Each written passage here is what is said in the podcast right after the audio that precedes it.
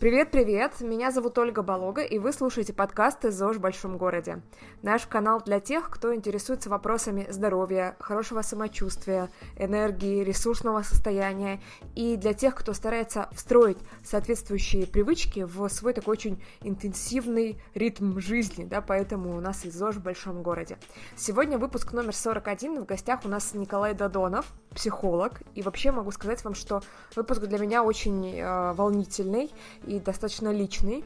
Мы с Николаем знакомы уже три года, и я была на одной из его программ, то есть я его клиент, и я за ним слежу.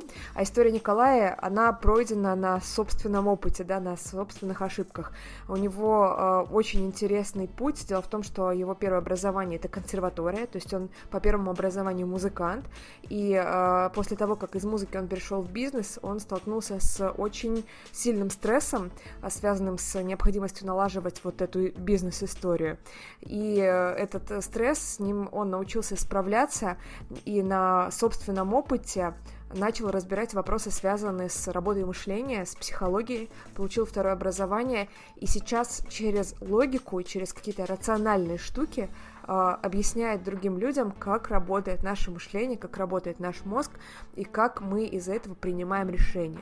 И мне кажется, что для вопросов, связанных со здоровым образом жизни, вот эти темы с работой мозга, с принятием решений, с тем, как мы выбираем цели, как мы их достигаем или не достигаем, как мы выстраиваем свой день, свои привычки, они очень важны, поэтому я пригласила Николая к нам в гости.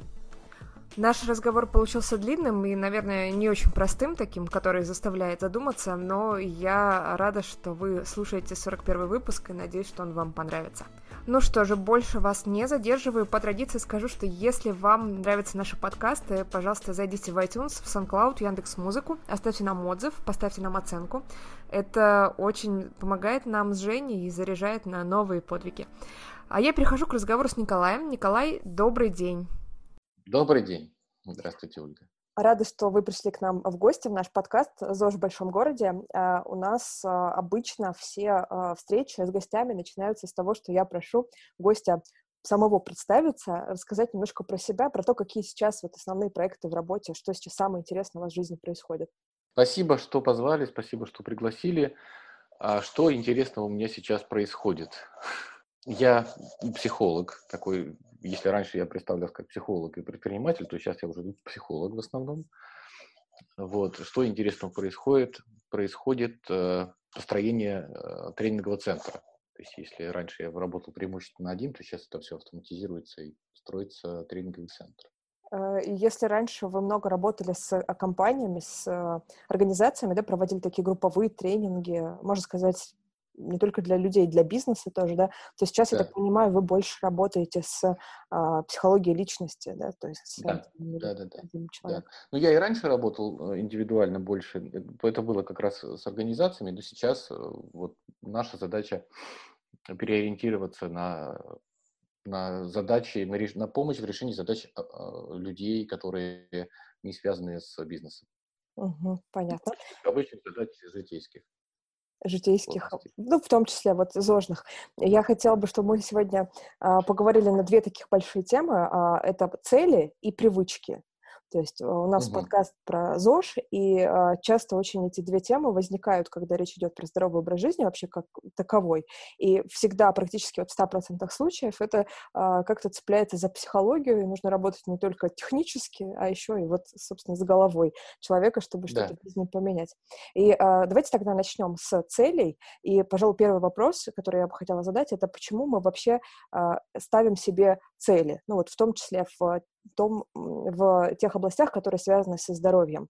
То есть э, получается такая штука, что а, нам как-то очень важно иметь результат, и мы все время что-то планируем. На Новый год uh-huh. говорим себе, в следующем году я похудею на 10 килограмм, или там буду обязательно заниматься регулярно спортом, да, что-то такое. Uh-huh. Вот. Или мы цепляем эти цели от каких-то других людей, мы там видим какого-нибудь там симпатичного мужчину или женщину, и говорим, все, хочу также накачаться, или uh-huh. там, я должен научиться плавать. Откуда вообще это берется, почему мы вот эти цели себе ставим, и они потом живут с нами, и не всегда они живут с нами так в гармонии.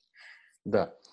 А, вообще надо сказать, что если речь вести про целеполагание, то это процесс естественный для человека. И скорее вопрос, когда мы там себе начинаем эти цели ставить осознанно, он во многом связан с тем, что естественно человеческое целеполагание было разрушено тем э, институтом социализации, в который мы попали.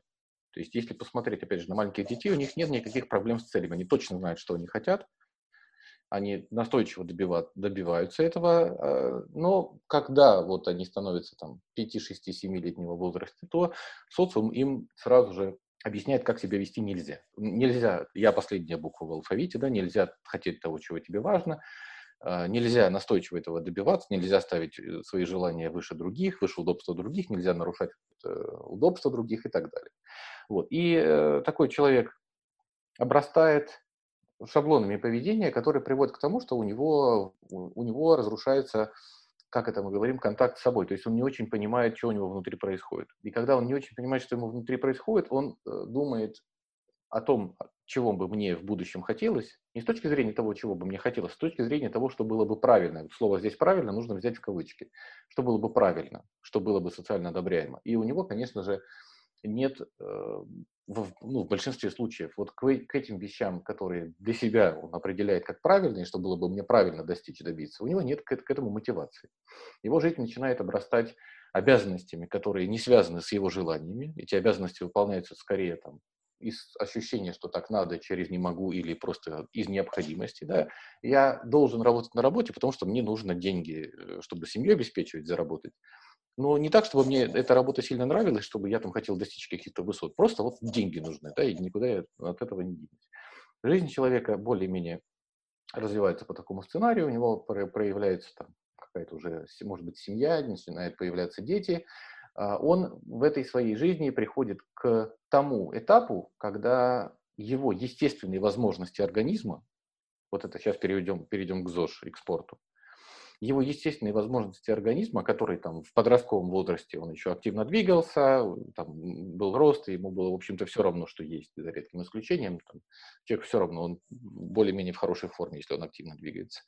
А затем, когда он живет жизнью, в которой ему особо ничего не интересно, то у него накапливается большой дефицит приятных эмоций, которые он начинает э, удовлетворять через доступные, понятные и простые удовольствия а это еда, еда. которая как раз не связана с ЗОЖ вообще никак, то есть это все, все, что с сильным вкусом, абсолютно все, что с сильным вкусом, начиная от, от острого и заканчивая сладким. Вот все, что там жирное, острое, соленое и так далее.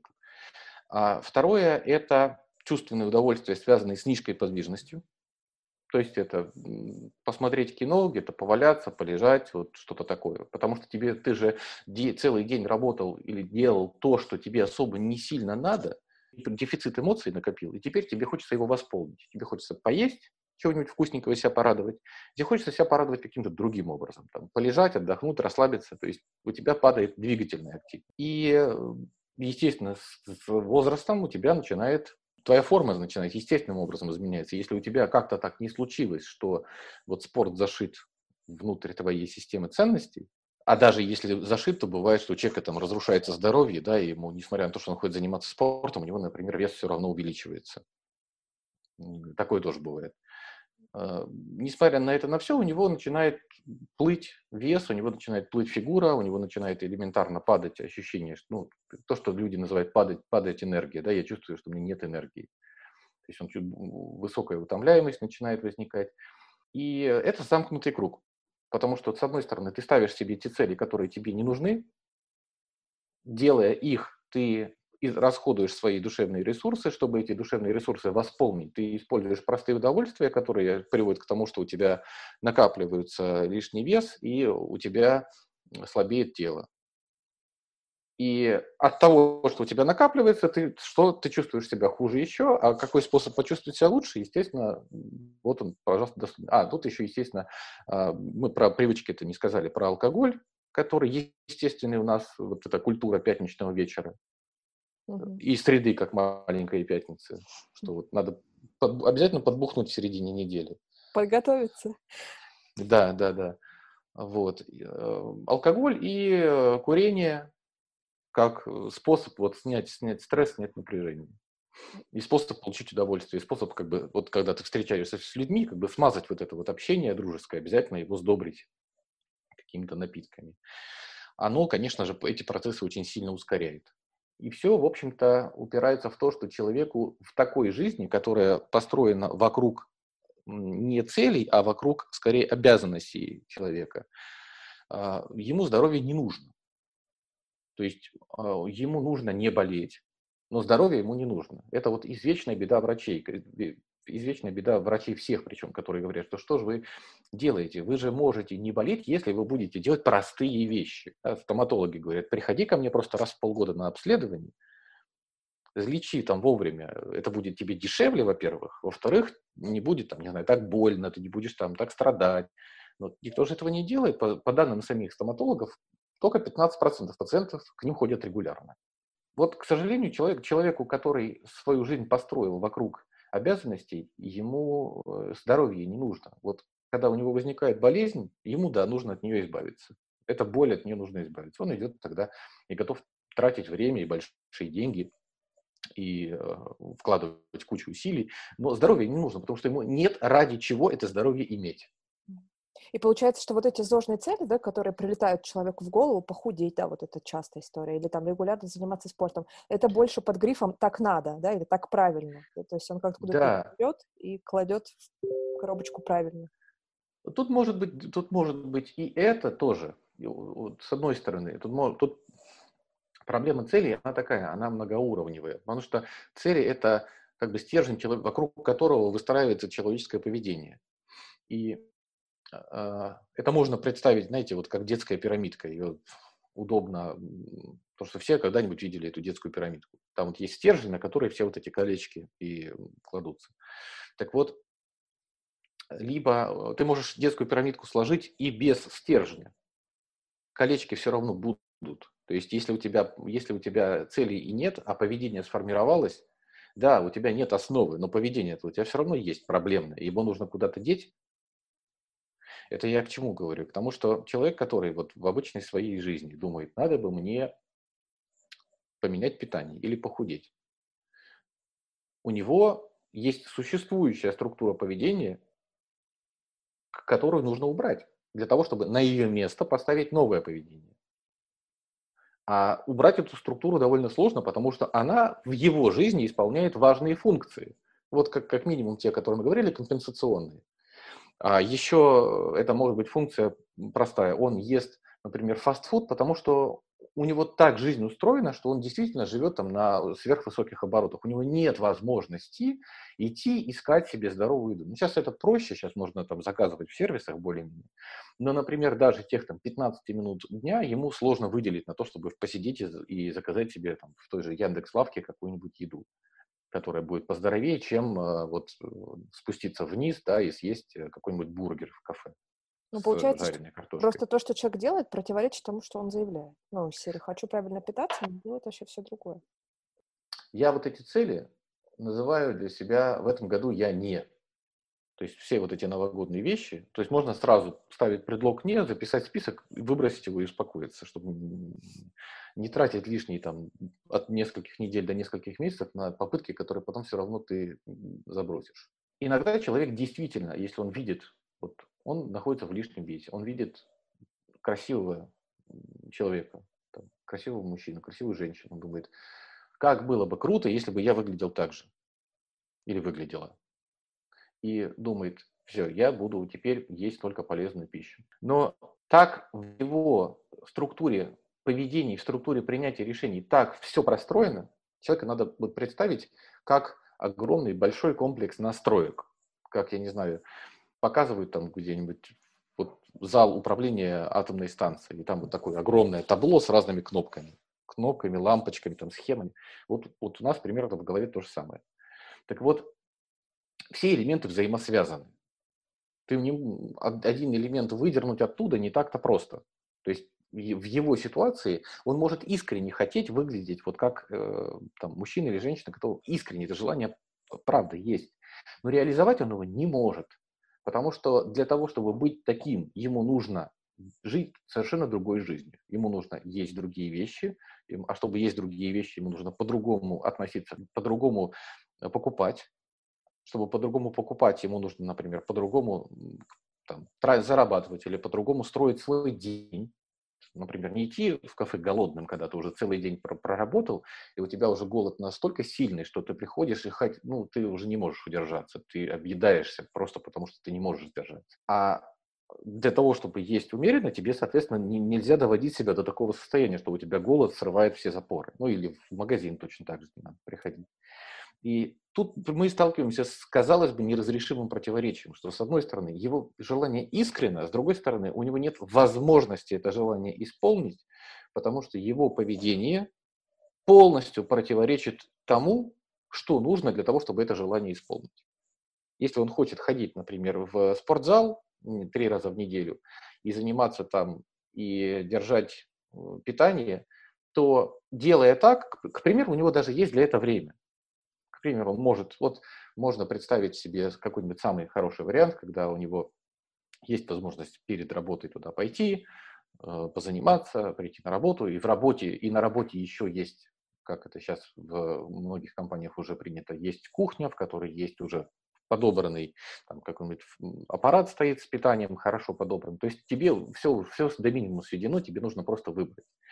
Но, например, находясь в спортзале перед работой, он ощущает себя настолько некомфортно, он не может позволить себе, например, вот э, тратить, если он чувствует, что у него есть свободное время, он, например, не может себе позволить его тратить на себя или он не может позволить себе тратить деньги на себя, чтобы вот в этот спортзал регулярно ходить. Или он может позволить себе ходить туда, но не дай бог не с тренером, потому что тренер это слишком излишество, а мне нужно больше в семью класть деньги. Или там на, на, на ребенка, на жену, на детей, неважно там на кого.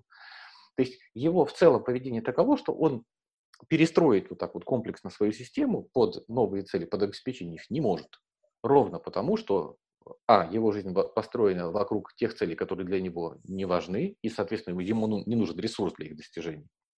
Ему нужен минимальный ресурс, чтобы вот, как бы, не стало хуже. То есть ему не нужно там, достигать карьерных величин, карьерных вершин, ему нужно, например, просто находиться на состоянии, чтобы меня не, не уволили, или там, чтобы мне хватало денег на жизнь. А, это первое. А второе, он не может фактически делать то, что нужно для того, чтобы этих целей достигать. Вот, к сожалению, у нас есть такое противоречие базовое.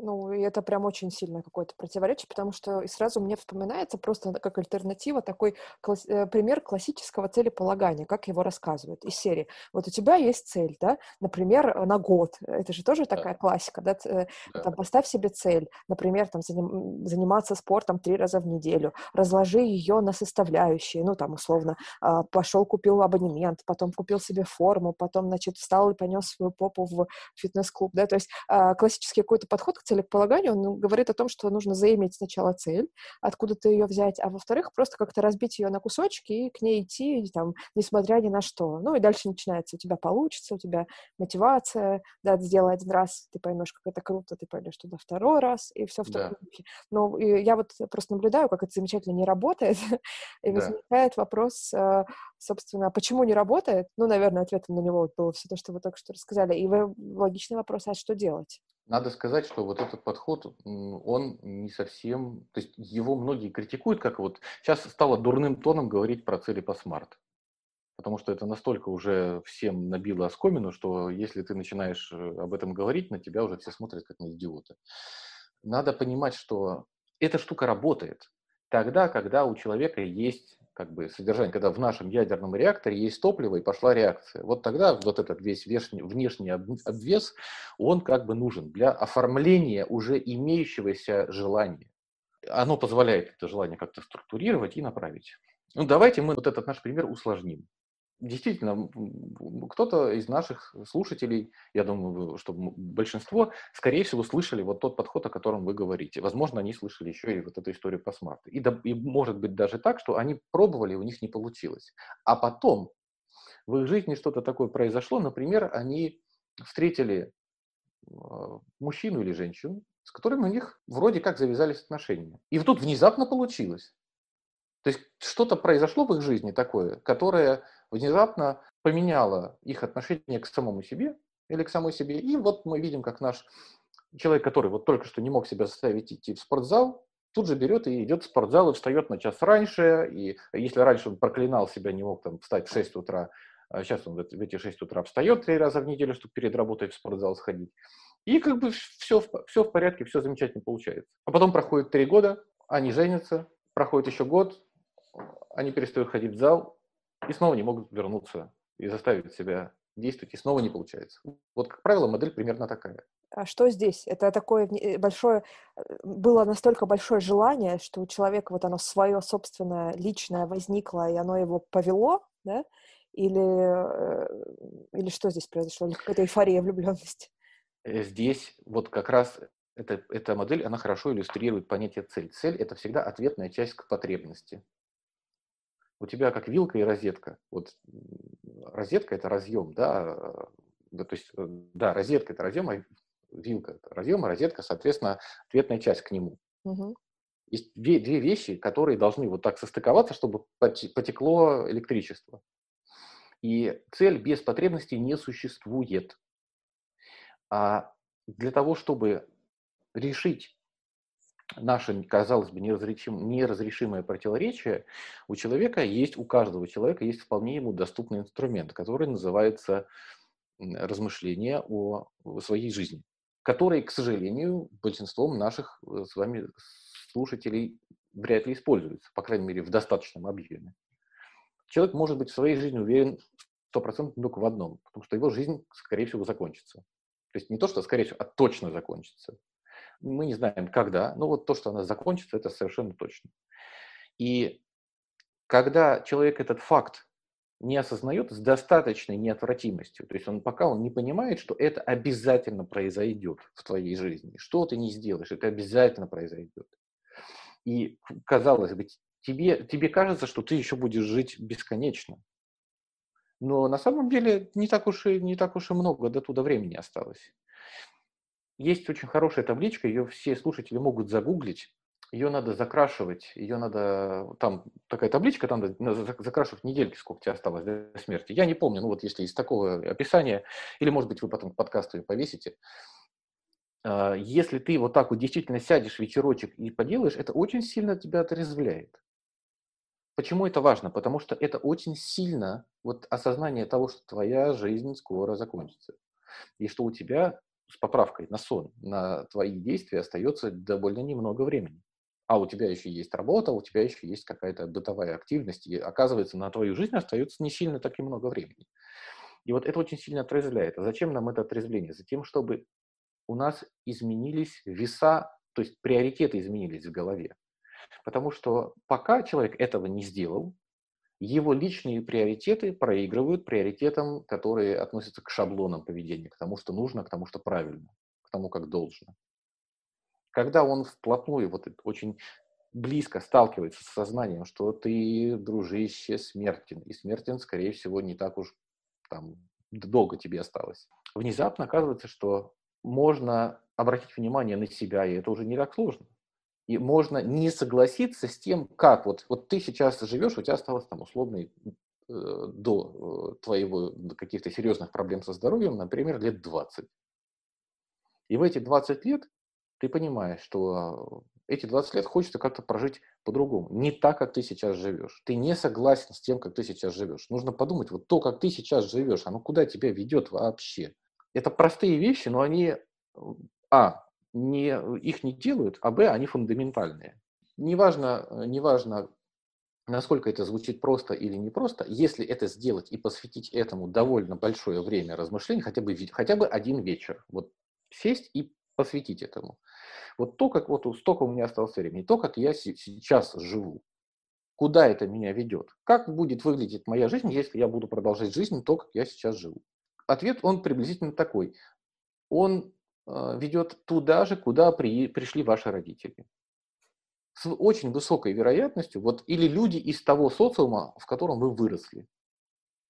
С очень высокой вероятностью вы повторите, если вы ничего с этим делать не будете, вы повторите просто ту судьбу того окружения, в котором вы выросли, которое а, и дало вам основу социального программирования, те самые шаблоны принятия решений.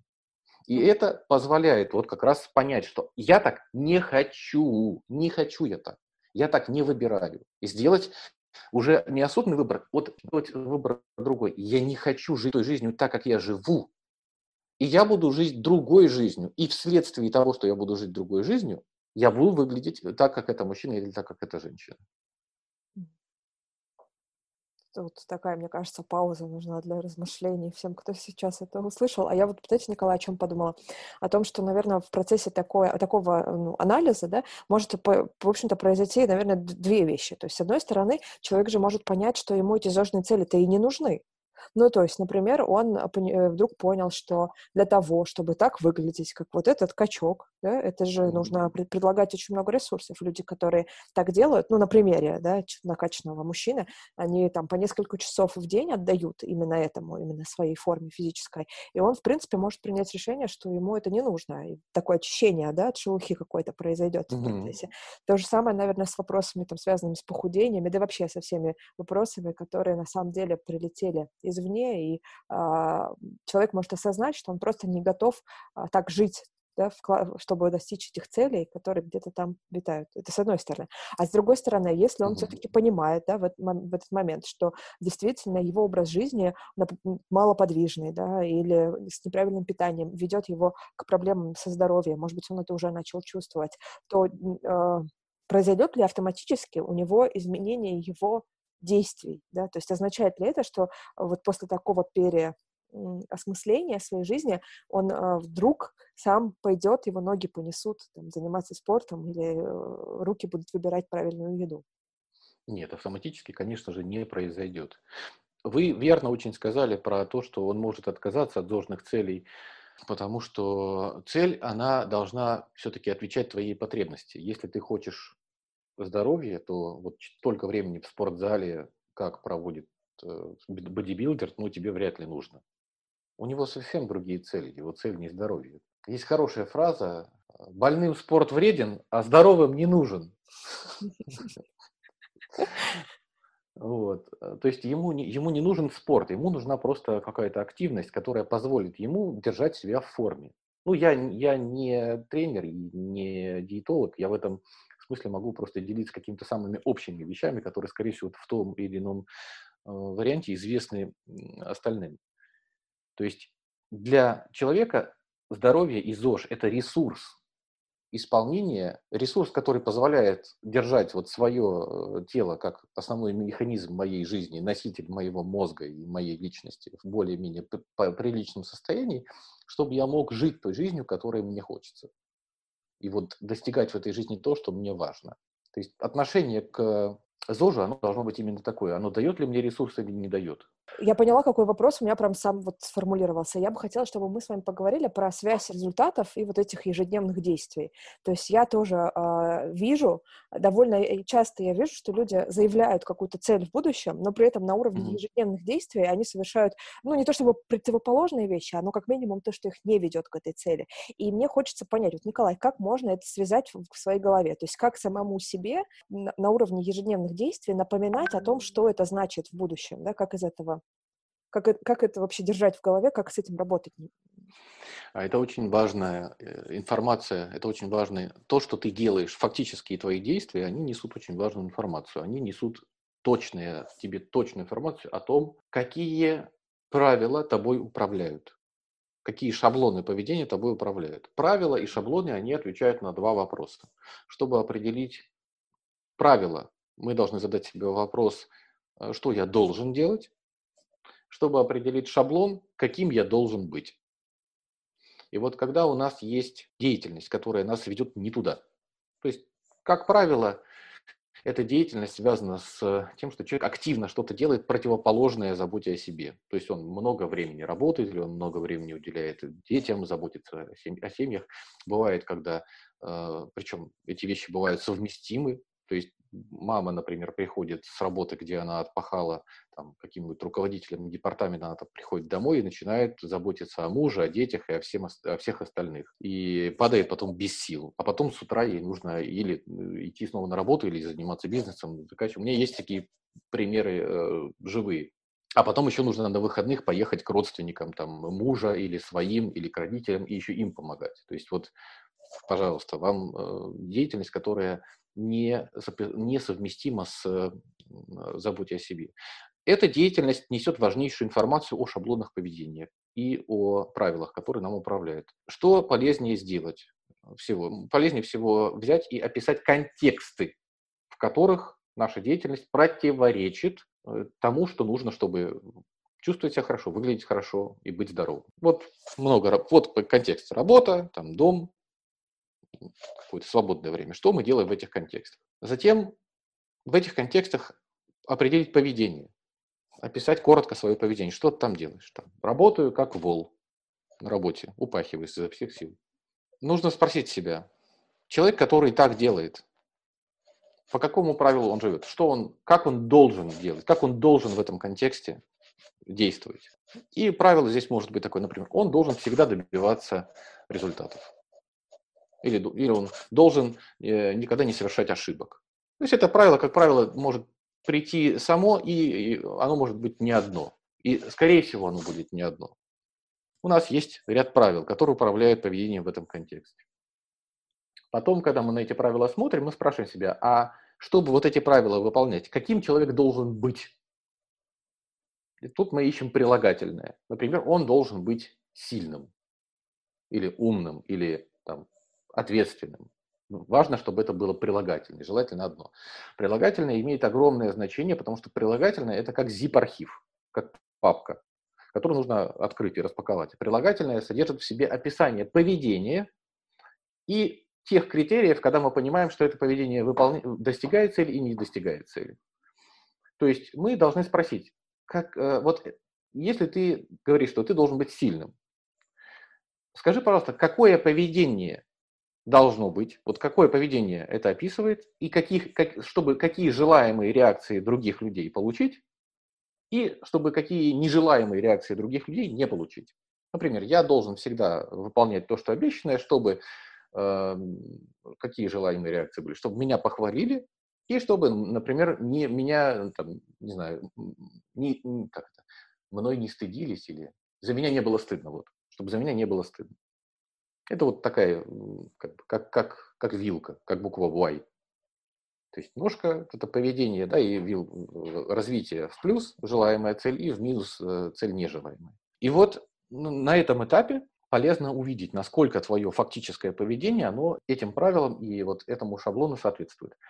Здесь есть два варианта. Первый вариант – полное соответствие, когда вот действительно человек видит что да, действительно, вот вся моя деятельность на работе проникнута тем, что я столько и работаю для того, чтобы вот не допустить, чтобы кто-то там за меня стыдился и чтобы не было ни, ни одной ошибки, чтобы все меня похвалили. Либо наоборот, абсолютно э, обратное. Такое бывает, когда шаблоны содержат сверхвысокие требования к человеку. То есть я должен всегда все делать наилучшим образом. Шаблон может быть такой, чтобы все мной восхищались, к примеру. Такой вот может быть шаблон. Это невозможно абсолютно.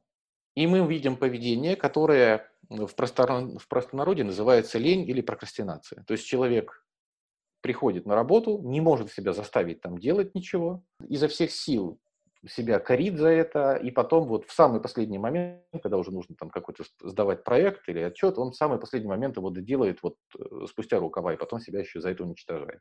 Вот мы видим здесь два элемента работы шаблона. Дальше что с этим делать? Нужно приводить это все к реальности. Нужно бить шаблон логикой. Ну, это как, как тот элемент, который я сейчас могу в подкасте передать. То есть у нас есть э, несколько ошибок мышления, которые вот любой из этих, любое из этих правил и шаблонов содержит. А, эти ошибки мышления следующие. Сверхобобщение, то есть когда в в шаблоне или в правиле есть утверждение, которое описывает вообще все. Например, я не должен никогда ошибаться. Я должен всегда все делать в срок. Невыполнимо. Это же абсолютно Просто невыполнимо. Абсолютно. Это первое. Вторая ошибка, смотрите, она всегда есть во всех случаях. Вот, пожалуйста, это ошибка в речи. А, э, э, увы, мы так и думаем. Это из-за того, что мы так и думаем, возникают такие проблемы на уровне, на уровне поведения. Вторая ошибка, связанная с суждением о себе. Вот сильный, там связка, если я, если я, например, все всегда делаю хорошо и все мной довольны, то я сильный. То есть нужно, нужно проследить связь, логическую связь между прилагательным и его содержимым. И увидеть, что сильный, откуда это оценочное суждение – И оно откуда взялось? Оно взялось из той среды, где ты формировался. А в другой среде оно другое. А в третьей среде оно третье. Но ты, применяя к себе это оценочное суждение, ты заставляешь себя соответствовать тем критериям, которые не имеют отношения к практике и к реальности, а имеют отношение к тому времени, где тебя э, воспитывали. Да, что интересно, можно сейчас тут влезу? Конечно. Мне кажется, тут еще такая история же идет про додумывание, да, то есть если э, тебе начинает казаться, что если ты так не сделаешь, то тебе осудят, ну, например, да, или тебя, да. тебя поругают, и ты перестаешь пробовать. Ты еще не знаешь, поругают тебя или осудят ли или это, ты уже в другой среде, в другом обществе, но ты уже думаешь, что так точно произойдет, и ты даже перестаешь пробовать другие варианты. Ты действуешь тупо, как было задумано. Да, да, да. Именно так. И вот эта история называется чтение мыслей. Тоже ошибка мышления. Тоже. Мы же не можем залезть в голову другого человека. Мы, собственно, слабо понимаем, что у нас происходит в сознании, а чужая душа там вообще потемки. Ну, вот этих первых двух про сверхобобщение и про суждение о себе, про ярлык. Вот ярлык – это еще одно название суждения о себе, когда мы как-то лепим на себя оценку их уже достаточно, чтобы сильно расшатать а, вот эту всю структуру. Потому что, ну, я думаю, что нас э, слушают э, люди, которые заинтересованы в, само, в самоанализе. И э, я думаю, что какой-то навык самоанализа показывает, что ты можешь изменить свое поведение часто очень сильно, и это никак не повлияет или очень слабо повлияет на твои реальные результаты в жизни. Потому что основная масса твоего поведения вообще не связана с результатами. Она связана именно с тем, чтобы ты продолжал вот соответствовать своей когнитивной структуре, то есть той системе убеждений, которая в тебе есть.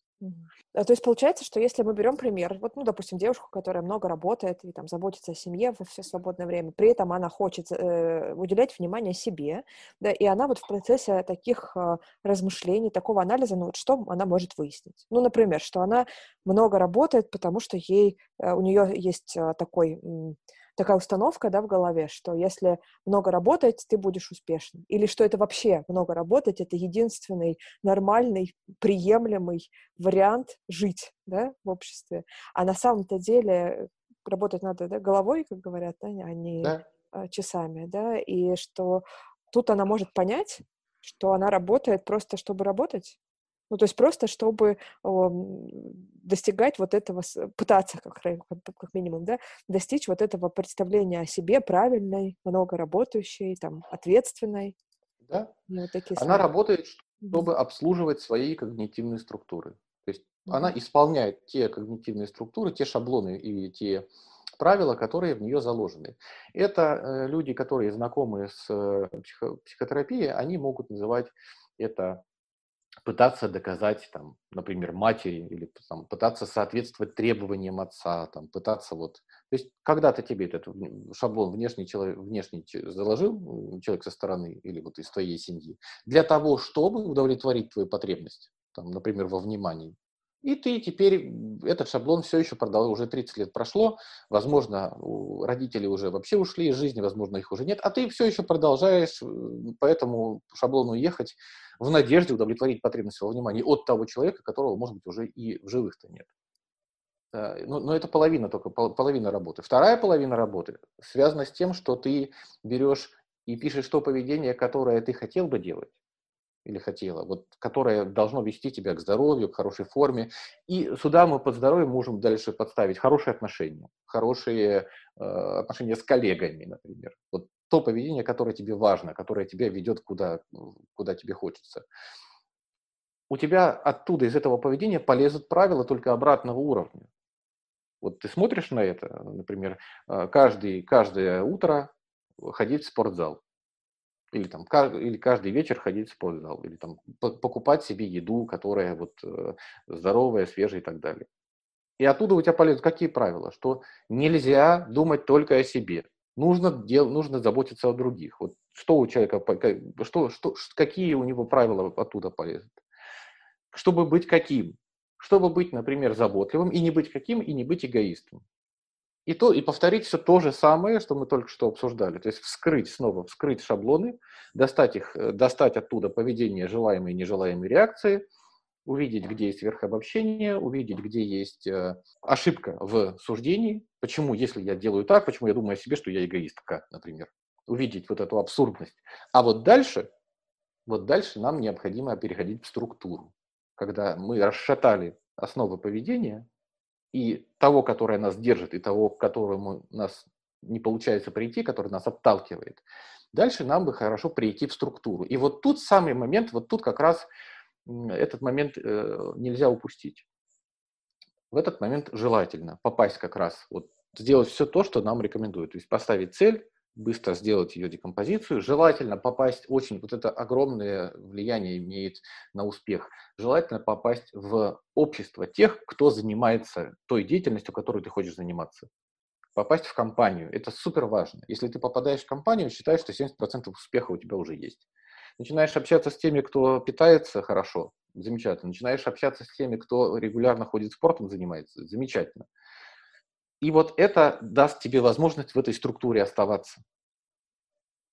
И тут шансы на успех высокие. Угу, так, хорошо, спасибо. И дальше у меня вспомнилась такая ваша фраза в каком-то из интервью, я услышала про э, спорт. То есть там была фраза примерно такая. Тело э, человека, который не перегружен, оно само просит физической активности. Да. Вы говорили что-то такое, что типа если вас оно не просит, значит вы задолбаны. Ну, сильно задолбались. Пора да. раздалбываться. Как это работает? Да, очень просто. Телу нужно, чтобы, чтобы быть здоровым, телу нужно двигаться.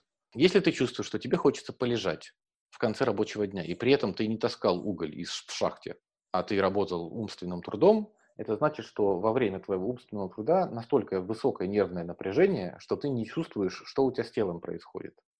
То есть у тебя ощущение, э, внутренний, внутренний беспорядок такой, что ты не ощущаешь, что у тебя происходит с телом. И это к вопросу, а что ты там такого делаешь-то, что ты приходишь с работы в таком раздрае душевном?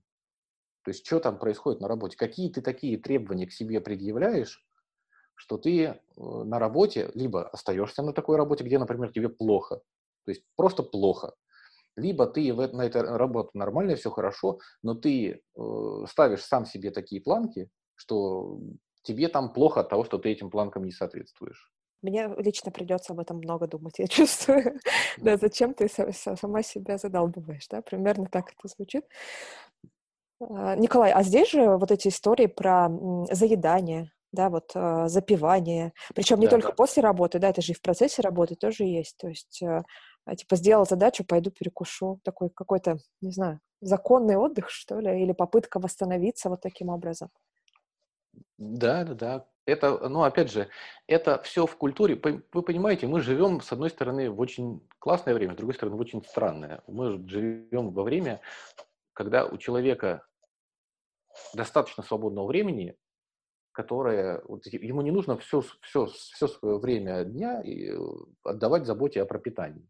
То есть если посмотреть там на историю начала там, того же 20 века, что было вот, пожалуйста, сто лет назад, сколько, ну, вот сколько длился рабочий день на, на предприятиях?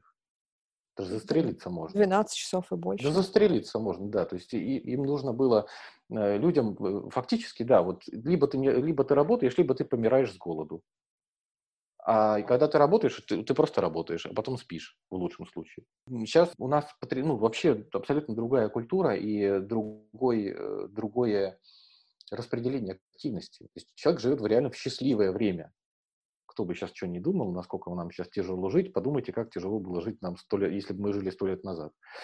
А, человек живет в счастливое время. Но культурно вот все правила и все то, как у нас внутри семей выстроены правила общения с едой, с активностью, со всем остальным культурно. Это все никак не соответствует э, здоровью современного человека в его обществе. В Советском Союзе была любопытная практика насаждать это сверху, когда вот была производственная гимнастика, встали, потянулись, вот это вот, что со стороны смотрится вообще диким, диким вообще лютейшим трэшем. Вот это вот но, но это была какая-то попытка, э, начинаем, я вот помню это, когда включается в 6 утра, в 6 утра включается радио, играет гимн, сначала пикает, потом играет гимн, потом под рояльчик, значит, начинаем утреннюю гимнастику. И, видимо, кто-то это делал в 6 утра. Зачем они это крутили по радио каждое утро? Там в этом смысле была на государственном уровне продумана активность человека, вплоть до того, что даже, там, например, хрущевки, которые все ругают, почему они такие маленькие по площади, потому что проектно дом был временем, в котором человек спал, а он после работы шел в клуб, он после работы шел на каток, он после работы шел в театр, то есть в какие-то там на дополнительное обучение. То есть проектно на уровне государства было продумано, куда человек будет идти и чем он там будет заниматься. Это, это такая любопытная, любопытный эксперимент, который, понятно, не удался, потому что за людей выбирать так себе идея. Но альтернативы вообще нет. У нас есть альтернатива, то, что у Берна называется сценариями, которые вот у него там в конце одной из книг, я уже не помню, об этом говорит, что типа сценарий, который мы не рассматриваем, когда сценарий успешный, да, когда вот, вот от отца к сыну или там ну, в семье по поколениям, где успешная семья, и они как бы живут, и у них все хорошо. Просто Династия. потому что вот, да, они, они просто заимствуют эффективные модели поведения друг у друга. Вот. И э, мы, мы видим только, только то, что, к сожалению, в, в ситуациях, у меня был э, такой случай, у меня был клиент, который сказал, что он там много занимается спортом, играет в теннис.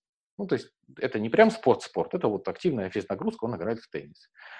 И а, он говорит, что мне, у меня очень засела фраза отца, что типа мужчина, как же там, что такое, что типа, что-то мужчина не имеет права, чтобы у него были плечи, как у женщины, ну, что-то такого, что типа, что такое. И для него это, для него это такой вот, э, то есть он не может в себе это допустить, потому что вот ему важно, чтобы это постоянно у него в жизни было, постоянно происходило.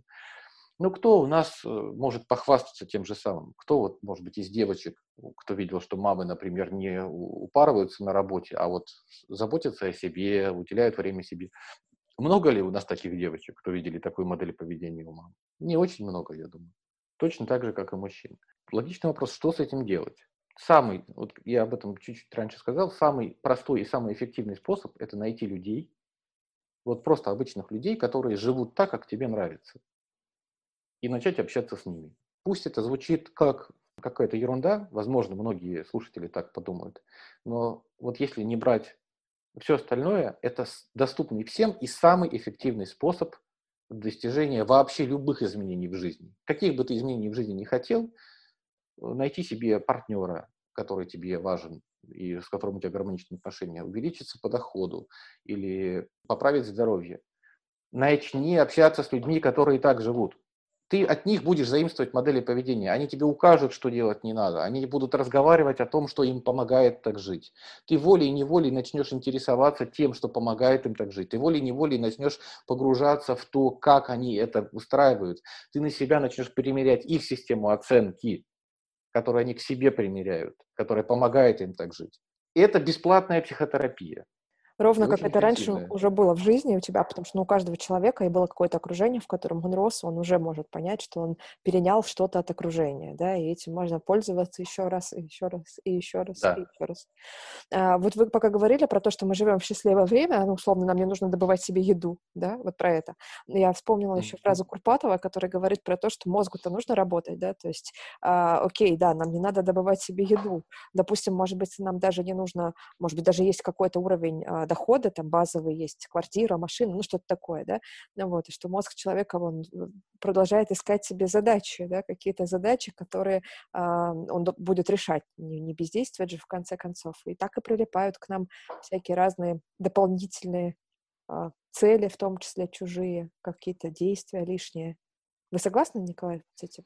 Вы знаете, я с этим соглашусь, что да, действительно, они могут к нам прилипнуть так, как могут прилипнуть и другими способами. При этом э, вот эта ненасытность мозга, его сенсорный голод, когда это реально потребность мозга постоянно получать новую информацию, зашитая на физиологическом уровне, она как раз и...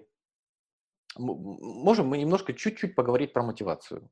Очень хорошо, потому что как раз хотела спросить, э, как вы относитесь к слову мотивация? Мне вообще. Да, вот это, вот, вот, вот, вот это, вот это вот просто это напрямую связано, потому что сенсорный голод и мотивация связаны напрямую.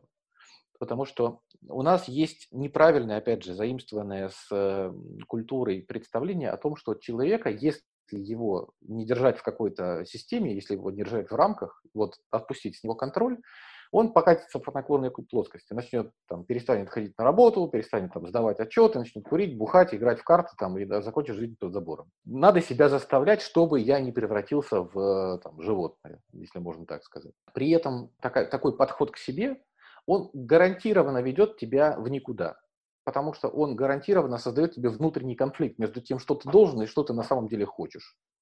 Я хочу, да, но я не должен, или я должен, но я не хочу. Вот этот внутренний конфликт.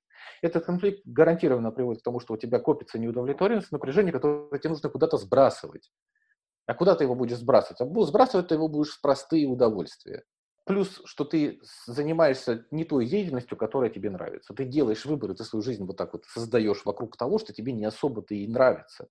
И понятное дело, что она потом у тебя вся вот как-то не так едет. Почему здесь э, про сенсорный голод мы говорим? Потому что стандартная, э, основная побудительная активность человека связана как раз с получением новой информации. И если человек растет в рамках картины, когда ему навязывают, как действовать, он не обучается прогнозировать последствия принятых решений. Это то, что называется, не умеет брать на себя ответственность. Он не прогнозирует, он не, не строит в голове причинно-следственной цепочки прогнозы того, что вот если я сделаю так, будет это, сделаю так, будет это, и что мне там в конце все-таки из этого всего выбрать. А он просто выбирает, как правильно, как неправильно, не думая о последствиях. И такой человек, он не может в строгом смысле называться человеком. Перед нами биоробот, который вот работает в рамках своего ограниченного программирования. Вот, прав, вот сюда правильно, сюда неправильно. Сюда копать, сюда грести. Все. И к чему это приводит? Человек, который не умеет брать ответственность за свои поступки, не умеет прогнозировать последствия своих действий, не умеет выбирать из них, у него вся система мотивации настроена через жопу. Потому что его вся система мотивации основана не на том, что в его жизни будет лучше для него лично, исходя из последствий, понимаемых ему, а из э, того, как, какой вот он шаблон сейчас к себе применяет? Шаблон, где он себя сам хвалит, или шаблон, где он сам себя ругает? В этой ситуации он не может естественным образом реализовать свою физиологическую потребность в новой информации. Потому что если, бы, если представить, что у него нет шаблонов, где он себя хвалит или ругает, где он умеет прогнозировать э, свою жизнь, где он умеет думать о последствиях, он думает, вот мне сейчас скучно, чего бы мне хотелось? Мне как-то скучно, грустно и некому лапу подать. А, чего бы мне хотелось? Вот начинает обдумывать варианты проведения дня, вечера, не знаю, там, месяца, отпуска, неважно чего. Обдумывает последствия этих вариантов. А вот к чему это приведет, к чему это приведет, к чему это приведет. Что мне больше из этого подходит для меня, вот для моей жизни, куда мне помогает это двигаться, исходя из последствий, выбирает тот, который у него ориентирован на всю цепочку потребностей. То есть то, что касается его новой информации, каких-то новых впечатлений, интереса, новых, новых э, людей, знакомств, достижений, денег, э, там, квартиры, машины, партнера и так далее. У него все это выстраивается в единую цепочку, образуется доминанта. У него нет э, внутреннего конфликта его базовое вот желание заниматься чем-то новым согласуется со всеми остальными его потребностями, простраивается в единую линию. И так, у такого человека мы видим, вот, если посмотреть на него со стороны, он пули не пробиваем, он точно понимает, что он хочет, и он туда идет, и он как бы туда доходит. Потому что его все потребности выстроены в линию. Если же у нас есть человек, который находится вот в системе которая говорит ему, как, как надо, как не надо, как правильно, как неправильно, а я должен себе эту систему применять, иначе я скачусь куда-нибудь под забор, то у него вместо вот этой монолитной, э, монолитного внутреннего стержня, который его корабль толкает вперед сквозь льды жизни, у него там довольно слабый чахлый мотор, а еще есть несколько моторов, которые друг другу противоречат, и вот у нас есть несколько, если брать метафору корабля, то у нас есть несколько винтов, которые расположены с разной стороны, и они все толкают корабль в разную сторону. И в итоге он особо никуда не двигается. И такой человек не уверен в своем выборе, он не очень понимает, э, чего он хочет, не очень понимает, на что он имеет право. И он не может свой сенсорный голод реализовать, не может. И вот тут ему приходится его реализовать в простые доступные удовольствия, вот в заедание, в запивание, в залежание, в засмотр сериалов и во все остальное. У меня тут еще остается вопрос, который связан с потребностями. То есть mm-hmm. вы говорили про то, что цель — это естественная реакция человека, естественная такая вещь, которая появляется, чтобы удовлетворить потребность. Да? Да. А, и, ну, на самом деле, вот у меня есть такое ощущение, что если потребностей нет, то и цели нет, и ничего ты не хочешь.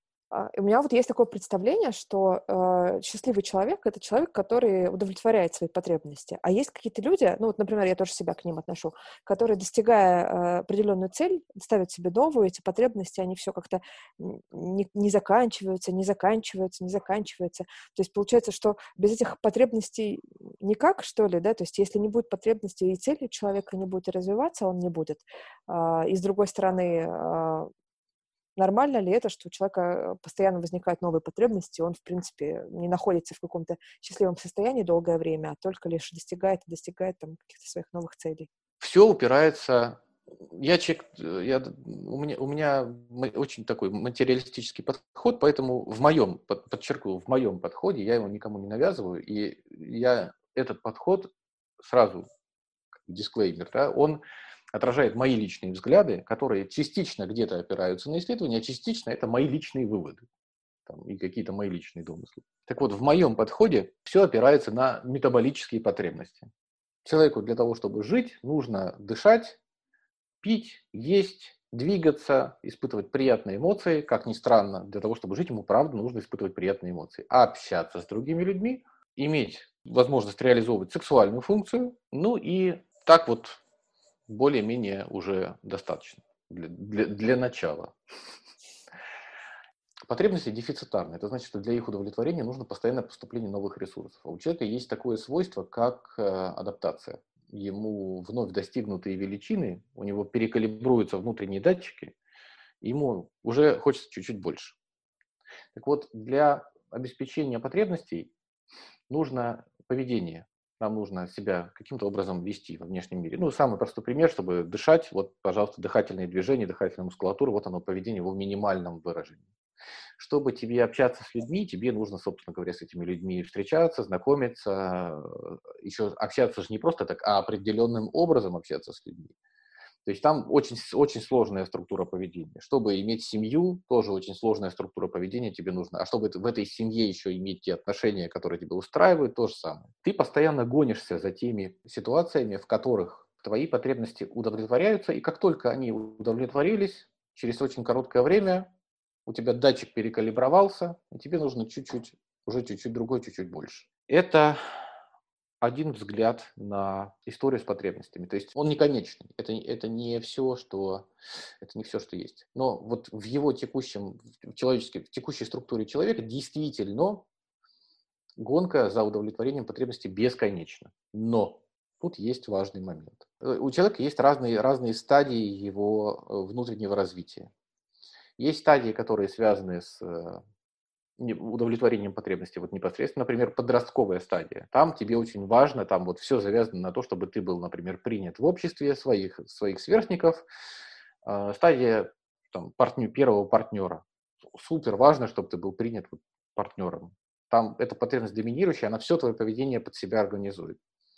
Но потом, когда время проходит, и ты уже получил этот опыт, другой опыт, третий опыт, пятый опыт, десятый опыт, у тебя уже есть, например, достаточно денег, чтобы ты мог жить и не гнаться за ними, не бороться за выживание. У тебя есть достаточно уважения, э, или ты, тебе, например, это уважение не сильно-то и надо, да, тебе, ну, как-то так сложилось, что не сильно тебе нужно уважение. Вокруг чего организуется жизнь?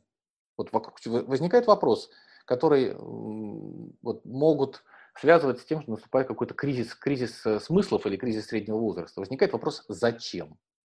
Вот я добился очередного приза, денежного приза, не знаю, там, э, любовного какого-то еще. Добился этого приза и ощущаю непонимание, что дальше-то делать такой жизненный смысл. Кризис смыслов связан, опять же, с тем, что в культуре для человека, за исключением религиозных, вот, эм, ну, культурных вещей, веды, э, Библия э, и производные от нее значит, э, мусульманская религия, они дают тебе мировоззренческие ответы. Там есть готовый набор ответов на вопрос «зачем?». То есть религия дает тебе, в восточной культуре тоже. В нашей в культуре обычного человека, который не относит себя к какой-то из конфессий, не имеет вот такой картины мира религиозной, у него нет ответа на этот вопрос, зачем я здесь, да, и непонятно, ради какой потребности мне существовать.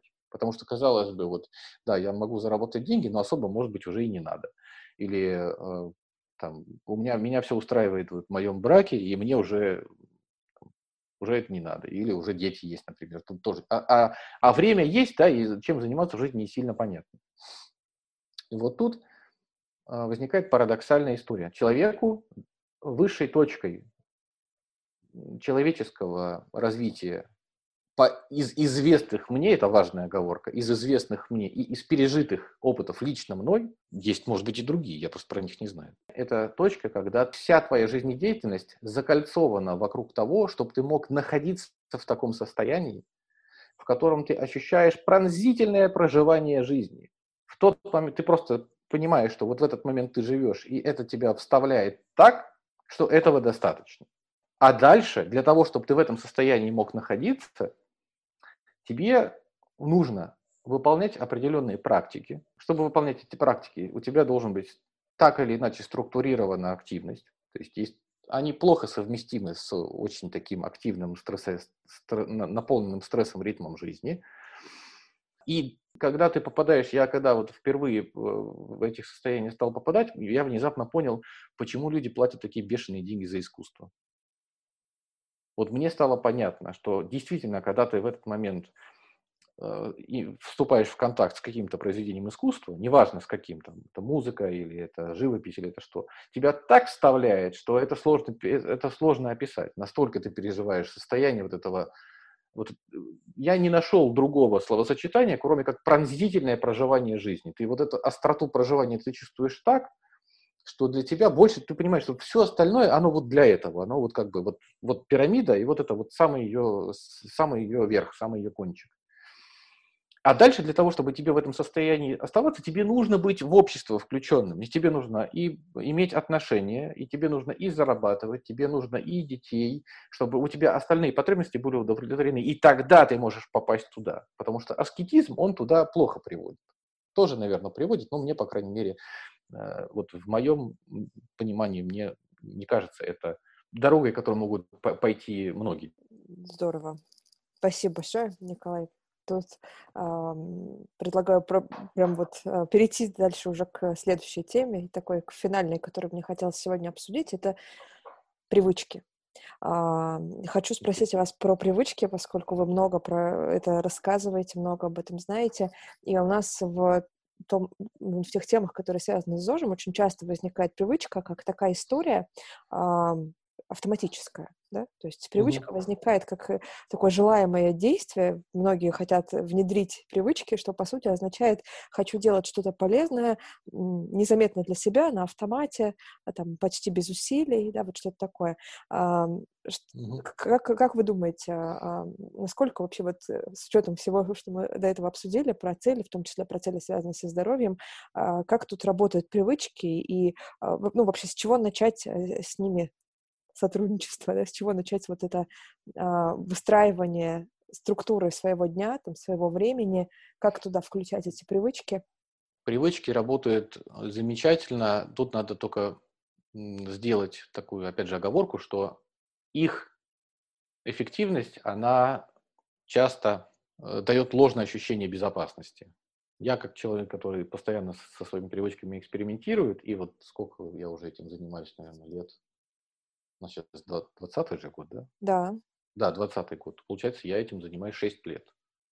Это в активной такой файл, ну, как бы уже с, с какой-то активной деятельностью. А так еще, ну, то есть, ну, лет, наверное, 7-8 я этим занимаюсь. У меня были очень успешные опыты свои, когда я там полностью забыл про историю с курением, а, с употреблением алкоголя, об этом, кстати, можно будет чуть-чуть тоже горку сделать. И опыты ограниченно успешные когда я замечательно простраивал себе привычку, например, питания, активности занятий спортом, и через некоторое время она разрушалась. Ну, у меня были там довольно большие, большие перемены в жизни, после которых э, там, разрушалась вот такая история простроена, а потом я это делал еще раз, и оно разрушалось снова. И разрушается в моем, ну вот я сделал для себя вывод такой, разрушается именно из-за иллюзии безопасности, которая привычку довольно просто внедрить. Все, что нужно для внедрения привычки, это просто количество повторений. Ну, вот, тебе важно научиться там ввести что-то в привычку в течение там, дня. Ну, просто делай это найди способ тот, который тебе подходит. Пусть в зависимости, может, это будет приходить сосед с, э, не знаю, там, с таймером и стоять над душой и орать на тебя, пока ты не начнешь отжиматься, ну, к примеру. Или, или, э, или ты сам как-то это будешь делать там, по напоминанию, или по-другому, неважно, какой это будет способ. Они есть разные, есть легкие, есть более другие, это неважно. Ты проделаешь это, там, не знаю, 10, 15, 20 дней, и тебе на выполнение того же самого нужно будет тратить гораздо меньше усилий. То есть эта деятельность автоматизируется, она у тебя уходит в, э, как раз вот в категорию привычек. А привычка – это навык, который мы исполняем при предъявлении внешнего раздражителя неосознанно. То есть вот оно само начинает проигрываться. Что-то там какой-то раздражитель сыграл, и вот деятельность у тебя поехала. Ты думаешь, вот ты, ты когда на, на рельсы встал и там и бегаешь, или там, ешь то, что тебе нужно, или там спишь вот ровно столько, там ложишься в одно и то же время. Нужно помнить, что лед очень тонок. Тебе оттуда, вот отсюда свалиться и снова вернуться в старую жизнь две недели, и ты будешь там. Вот только так. И поэтому очень важно быть в этом состоянии, очень важно быть очень скрупулезным к тому, чтобы не допускать себе послаблений. Важно держать, если ты стараешься решить свое поведение, то есть ну, не комплексно решить проблему, а просто внедрить себе привычку, это хороший способ, он будет работать но относись к нему как к способу, который требует вот повышенного внимания. Ты ее внедришь, она у тебя будет работать. Ты можешь работать там на супер стрессовой работе и можешь внедрить привычку правильного питания. Можешь, это будет работать. Просто пойми, что если ты когда-нибудь подумаешь, что я могу чуть-чуть, у меня же все уже работает, я могу чуть-чуть расслабиться. Ну вот ничего страшного, если я сегодня сделаю так. Не надо этого делать. Я предлагаю вот сейчас э, э, слушателям простое упражнение, которое поможет справиться с тягой. И как раз, возможно, оно позволит понять смысл про неудовлетворенность потребностей. Любая тяга, например, съесть что-то, когда вы ее испытываете, то, что называется ломкой, да, когда ты эту тягу, тягу сдерживаешь, вот эта тяга, она говорит тебе, что есть потребность какая-то, которая у тебя очень сильно не удовлетворена. И с помощью, которую ты удовлетворяешь, это не потребность в еде, это потребность какая-то более глобальная, которую ты удовлетворяешь с помощью еды. Вот тут надо разделять это. Так вот, я предлагаю слушателям сделать следующее. Вот когда вы в следующий раз или прямо сейчас, если вы испытываете, вы встретитесь вот с этим желанием, например, прямо сейчас пойти и что-нибудь съесть, проследите это желание, как, куда оно вас приведет, где вы его начали ощущать в вашей родительской семье и в каких, в каких э, ситуациях. Когда вам не давали что. Или когда вы не могли получить что? И тут ответы могут быть самые разные. Кто-то мог быть аллергик, и ему не разрешали сладкое. Кто-то мог быть э, одинокий, и э, ему не разрешали пойти гулять. Или это может быть прямо не совсем ранний возраст, может быть возраст чуть попозже. Это может быть абсолютно уникальный индивидуальный ответ.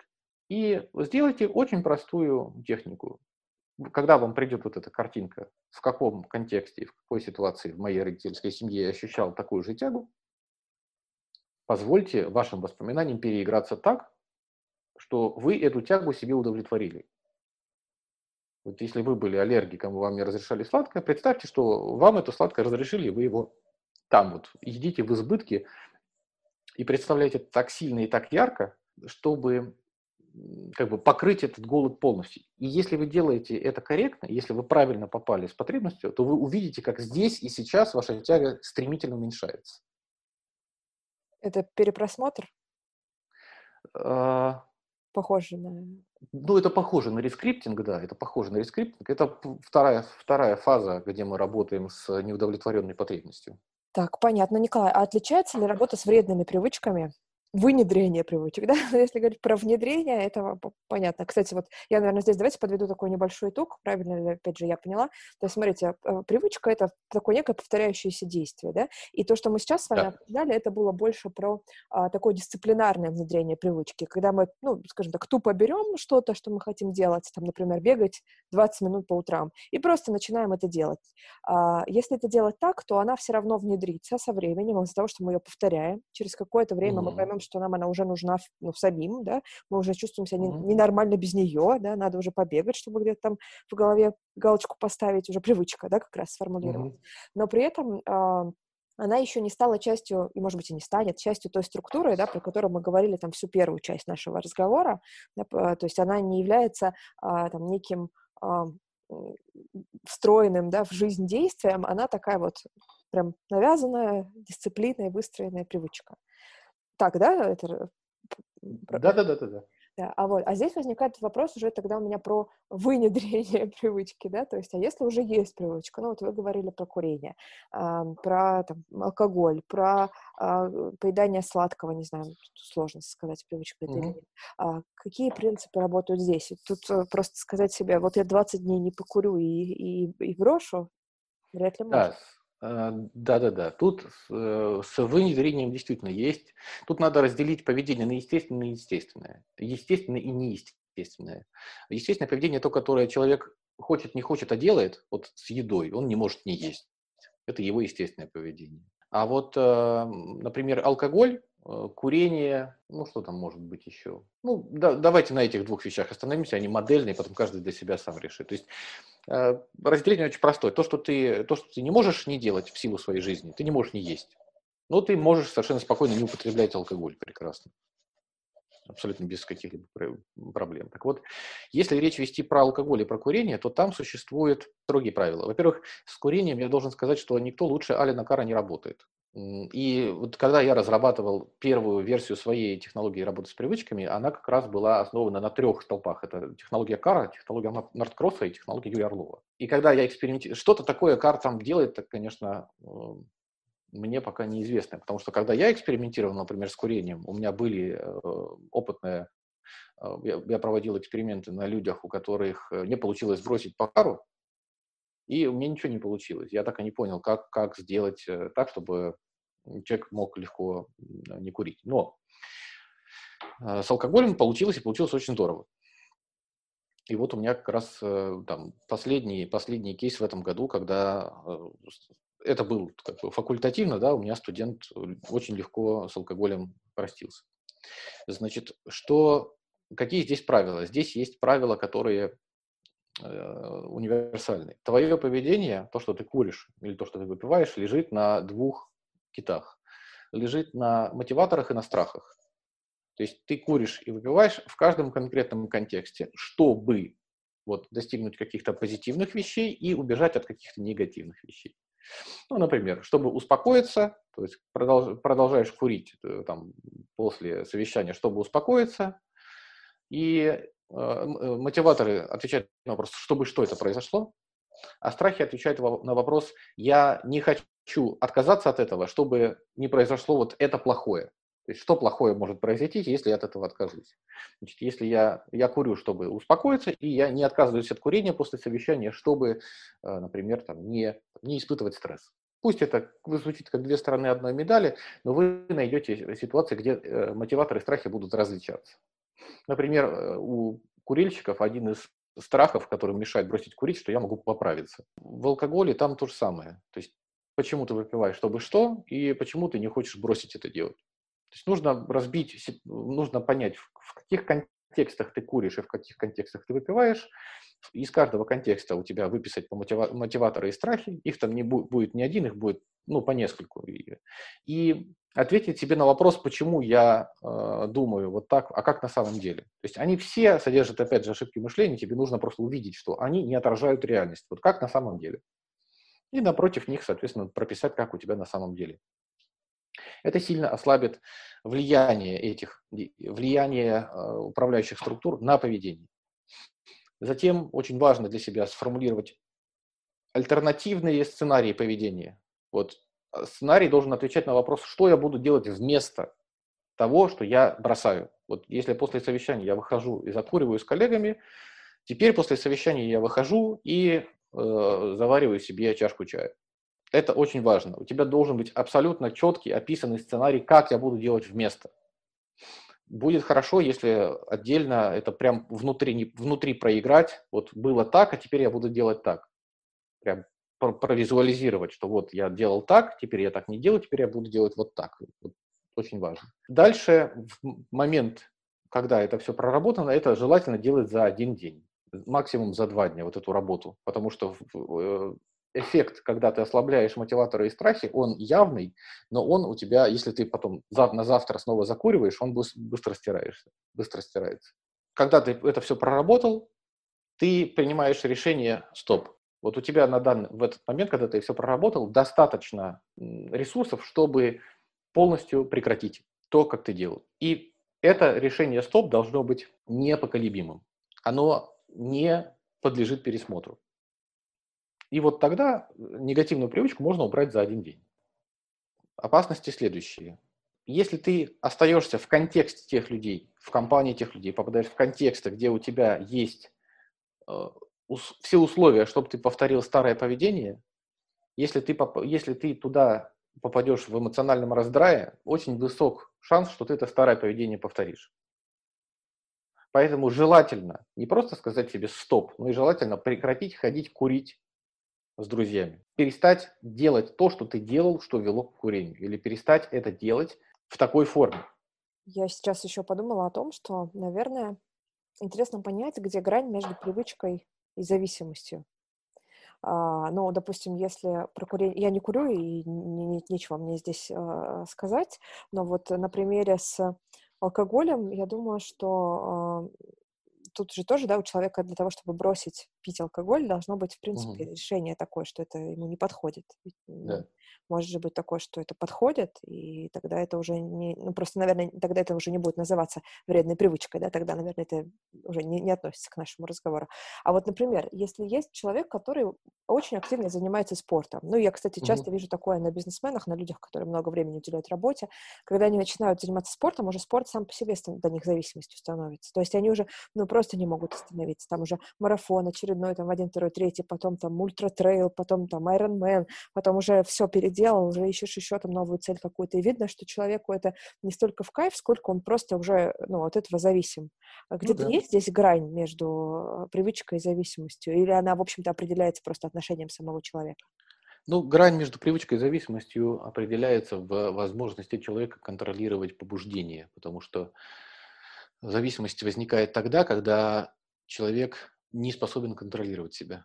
Например, если брать алкоголь, то мы можем здесь сказать, что там бытовой алкоголизм, когда человек выпивает там 2-3 раза в неделю по литру пива или по полтора литра пива, и он иногда способен этого не делать, ну, чаще делает, то это еще можно назвать, назвать привычкой. И тут можно сказать, что наши, вот нашим там оговоренным подходом с этим можно справиться.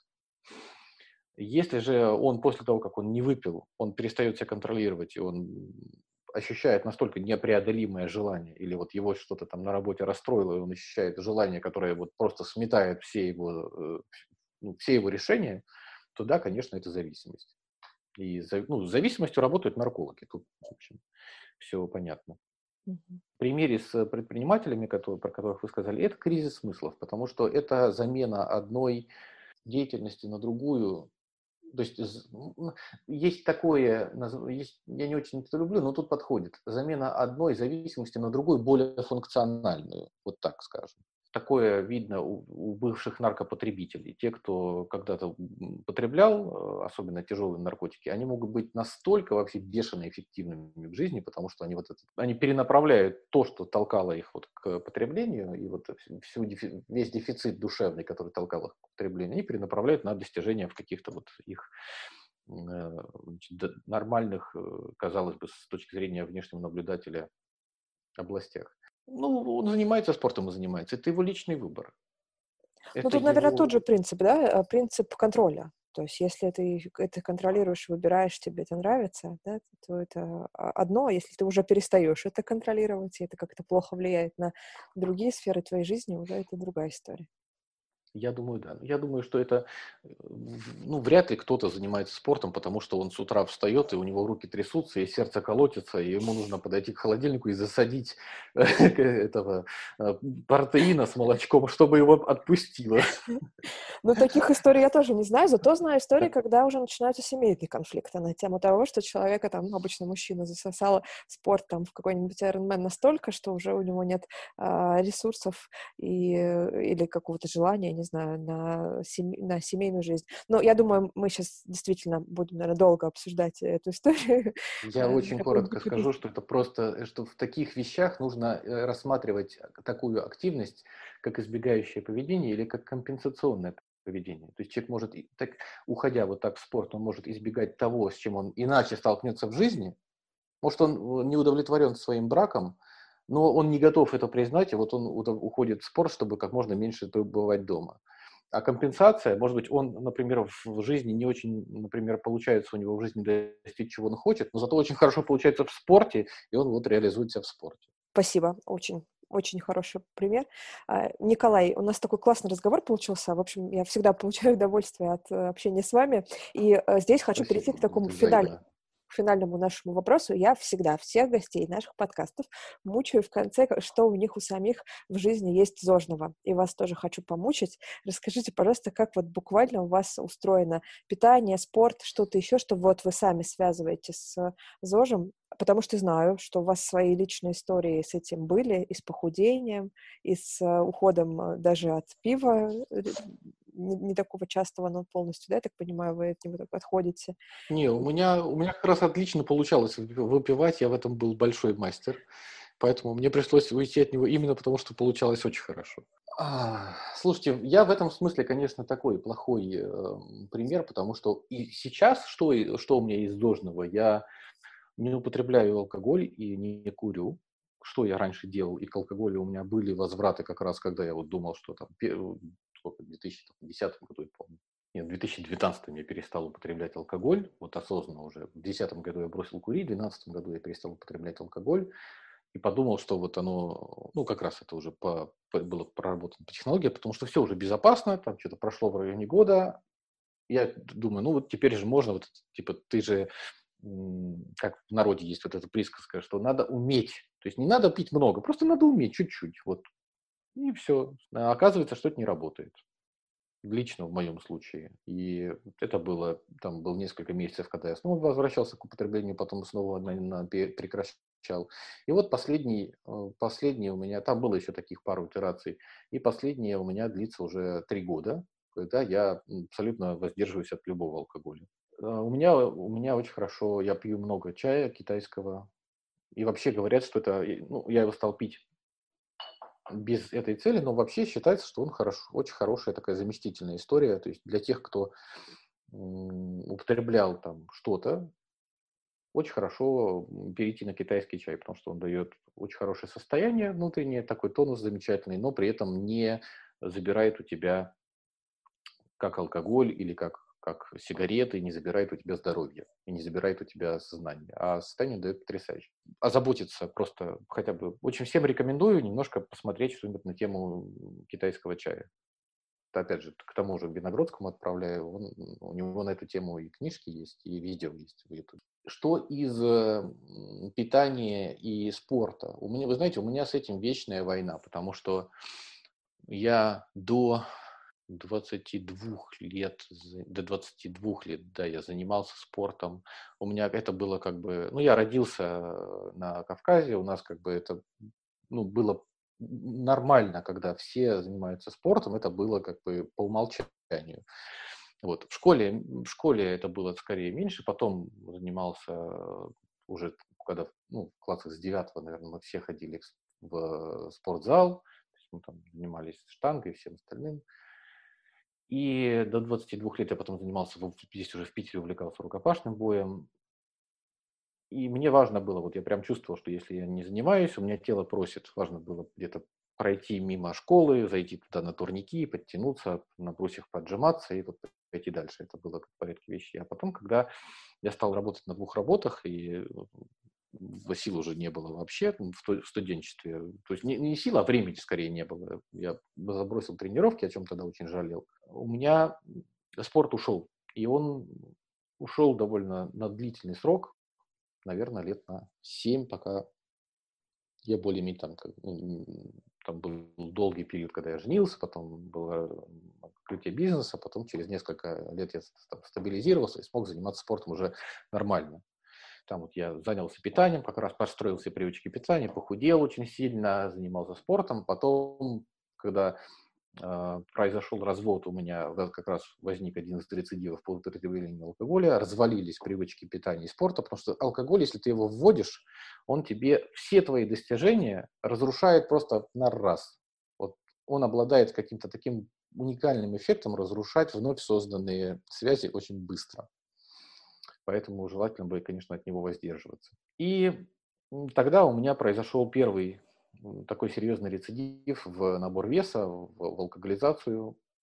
Я это пол тоже убрал. И а, потом я снова вернулся в спорт, но не так, это было с 17 -го года. Я вернулся, я стал снова заниматься в спортзале, благо он у меня в нижнем, ну, то есть я живу, а у меня на первом этаже спортзал. Вот, я, я, я занимался с тренером, и э, там, очень был доволен, что я там за очень короткий, за очень короткий период там, дошел до тех показателей, которые мне всегда были. Здесь я там что-то там, меньше, чем за год там, дошел в сотни в джиме лежа, там 130 я тянул в становой, там, в общем. Вот. Но я не, я не бегал, и э, я не простраивал себе питание, и поэтому весом проблема тогда не компенсировалась. А, к сожалению, такая конституция моя, что если я смотрю на булку, то у меня к следующему дню плюс 5 килограмм. То есть мне для того, чтобы держать себя в форме, нужно прям очень внимательно относиться к тому, что я ем. И с момента наступления всех этих карантинных мероприятий, процедур, несмотря на все мои как бы, навыки, я очень сильно нервничал. Это было связано там, с серьезным перееданием, поэтому я так, с того времени еще набрал. Вот. И не могу я не могу похвастаться ничем. И, и вот опять же, вот с момента этой, когда в марте эта вся история началась, вот я как прекратил в зал ходить тогда, так до сих пор и не вернулся, и только набрал оттуда вес. Поэтому ничем таким вот прям хорошим с точки зрения веса и питания э, и спорта похвастаться я не могу на данный момент. Хотя как я живу и как я жить больше не готов, оно абсолютно точно включает в себя, что я, например, не готов э, столько работать, сколько я работал в этом году, абсолютно больше никогда в жизни я не готов столько, такой объем работы совершать, э, как я работал в этом году, и серьезно заниматься своим здоровьем, потому что мне прозвенел летом звоночек такой, что я его уже как бы, я его понял. Не хочу больше встречаться с, уже с серьезными какими-то вещами. Это похоже на историю как раз про то, что очень тонкий лед, да, то, что вы говорили? Внедрение. Да, это именно он, это именно он. Это именно он, к сожалению. Ну вот, э, я же рассказываю в основном то, что пережито лично мной. Потому что все мои лично проблемы связаны с тем, что э, мое все время было сожрано работой. То есть мне нужно было поставить там новый, а, новый источник дохода вот в период, когда все вот это вот все накрывалось значит, медным тазом и э, превращалось в стыку, мне нужно было поставить там новый источник дохода, и это просто это не так, что это требовало, это, к сожалению, проблема именно моих там шаблонов принятия решений, не всегда эффективных. Я просто делал вот так, что это слишком много затребовало моих ресурсов. Сделал выводы, и так я больше делать не буду. Николай, спасибо большое. Тогда предлагаю завершать наш сегодняшний разговор. Он получился такой длинный, но очень интересный. А, давайте тогда в финале поделимся с нашими слушателями, что сейчас у вас есть из программ, которые вы ведете, и а, с какими запросами, ну, в том числе зожными, они могут прийти на эти программы, и с какими результатами можно предположить, что они из них выйдут. Что у нас есть из программы? С программы у нас есть следующее. У нас есть короткие, две программы, которые касаются, одна называется «Прощай прокрастинация», позволяет за четыре занятия полностью освоить инструмент и, собственно, справиться с проблемой откладывания, лени и прокрастинации, которая довольно много э, людей занятых беспокоит. То есть люди на втором занятии осваивают, студенты осваивают инструмент, и на третьем, четвертом занятии уже видят, как он работает, как они перестают делать, перестают откладывать то, что они откладывали, начинают делать Это такая наша программа самая короткая и самая простая. Есть еще программа, которая направлена на работу с эмоциями. Она показана тем, кто переживает какие-то острые, неприятные эмоциональные состояния. гнев, стресс, ревность, э, не знаю, там, может быть, вину кто-то мучается. Если для кого-то переживание таких острых состояний актуально, вот это тоже можно, эту проблему тоже можно у нас решить. Это тоже четырех, четыре занятия, и тоже с результатом на втором и на третьем занятии. Есть э, программа, которую я делал один раз в этом году, она называется «Привычки 2.0», а, но я ее пока не веду, ровно потому что вот не в моих правилах транслировать то, что пока не э, могу продемонстрировать на себе. Хотя это, это, э, я думаю, что в следующем году это будет там, уже запущено, когда я смогу протранслировать это на себе. Мне удалось решить самый главный конфликт который э, был везде. Как бороться с тягой. Программа «Привычки 2.0», она э, позволяет избавиться от какой-то неприятной привычки. Но она базово основана на привычке питания, туда можно прийти еще с алкоголем, например. А, она позволяет избавиться вот от э, такой проблемной привычки без э, внутреннего сопротивления, без борьбы с собой. Ты просто легко и без усилий, без самоконтроля перестраиваешь питание на то, которое тебе важно. И тут ты можешь взять питание, которое там тебе диетолог говорит, или то, которое ты сам себе подберешь, отказаться от того, что ты ешь э, без насилия над собой, без, без самоконтроля. Это идет у нас две недели, при этом у меня есть некий промежуточный результат у студентов. Я не знаю, как, как это мы провели поток летом, я не знаю, как это сейчас, надо будет посмотреть. И э, когда будет статистика, я ее могу, смогу огласить. А есть еще программы, которые основаны на, я это называю автоматизация психотерапии. Программа, которая называется Mindhacking, в нее мы заложили работу с основными шаблонами поведения, с основными стратегиями поведения. Там она состоит из трех частей. Мы обучаем людей работать, находить и отключать основные шаблоны поведения, которые создают тебе ту жизнь, которая тебя не устраивает, применять это в твоей жизни и потом использовать твое сознание для э, построения там, образа целей и, собственно говоря, для удержания этого образа, для неуклонного движения к этим целям. Вот эта программа, она 21 занятие, продолжается месяц, она сейчас э, основная. И у этой программы есть три, дальше три специалитета – когда люди могут пойти на деньги, на отношения или на самооценку, и там дополнительно развивать эти навыки уже в двухмесячных специалитетах. Там им дается как раз структура поведения, которую они, следуя которой, они могут достигать результатов, там, изменять свои отношения в более счастливую, в более счастливую сторону, становиться уверенными и организовывать свою жизнь вокруг своих желаний и вокруг своих потребностей, и быть более успешными в обществе более адаптированные в обществе, лучше зарабатывать. Вот то, что у нас есть. Николай, большое спасибо за этот откровенный и очень интересный разговор. А, друзья, хочу напомнить вам, что все ссылки на программы Николая Додонова, а также на то, что мы упоминали в выпуске, я оставлю в текстовом описании данного подкаста. Это был 41 эпизод подкаста «ЗОЖ в большом городе». Меня зовут Ольга Болога. Не переключайтесь, у нас много интересного.